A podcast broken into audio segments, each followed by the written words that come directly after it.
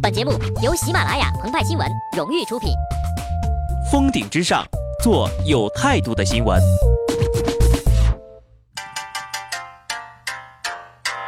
呀呀呀呀呀呀呀呀呀！本文章转自澎湃新闻、澎湃联播。听众朋友们，大家好，我是极致的小布。这些天，各地中小学生陆续回到了美丽的校园，喜迎下半学期的课程。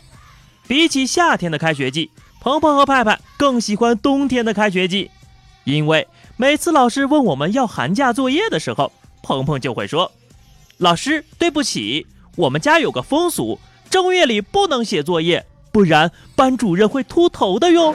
”但派派就没这么调皮了，什么寒假作业？不存在的，《史记·高祖本纪》中就写道：“说刘邦啊，常有大度。”不是家人生产作业，什么意思呢？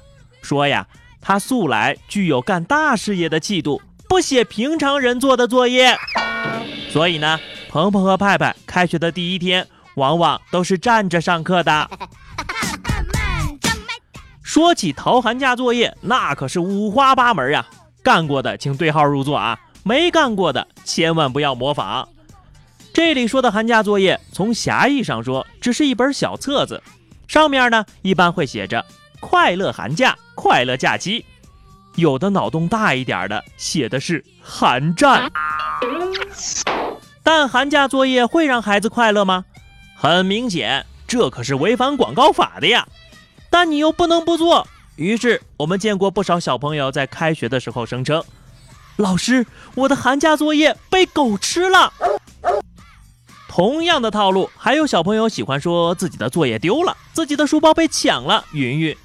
总之呀，就是不能说没带，因为在大多数老师的逻辑当中，没带等于没写。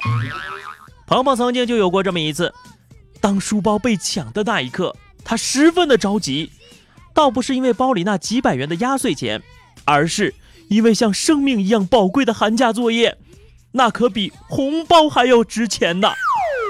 后来警察叔叔来了，这位小帅哥，请你冷静点。你一直这么笑，我们没法做笔录的。很多年过去了，鹏鹏和派派再也不用写作业了。但长江后浪推前浪，关于逃作业的传奇故事还在继续，一浪高过一浪。据媒体报道，近日江苏靖江的一位市民回家后发现，家里的大门敞开，客厅里一片凌乱。一把菜刀扔在地上，十一岁的儿子被人打晕了。孩子醒来后告诉爸爸，家里进了小偷，自己拿着菜刀想跟他搏斗，却被打晕了。爸爸随即就报了警。随后呀，民警花了六个小时进行现场勘查，并没有发现脚印和手印。心想呀，这小偷技术还挺高啊，还知道戴手套呢。就在民警百思不得其解之时，他们注意到。散落一地的寒假作业的碎片。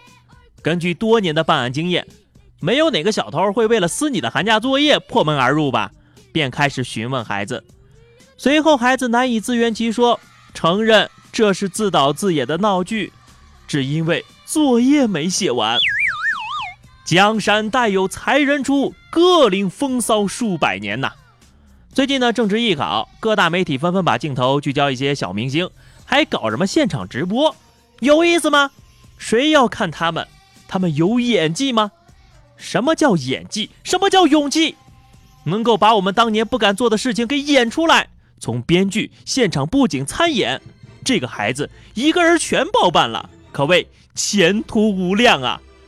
事后呢，学校就应该颁个小金人给他，并奖励新作业一本儿。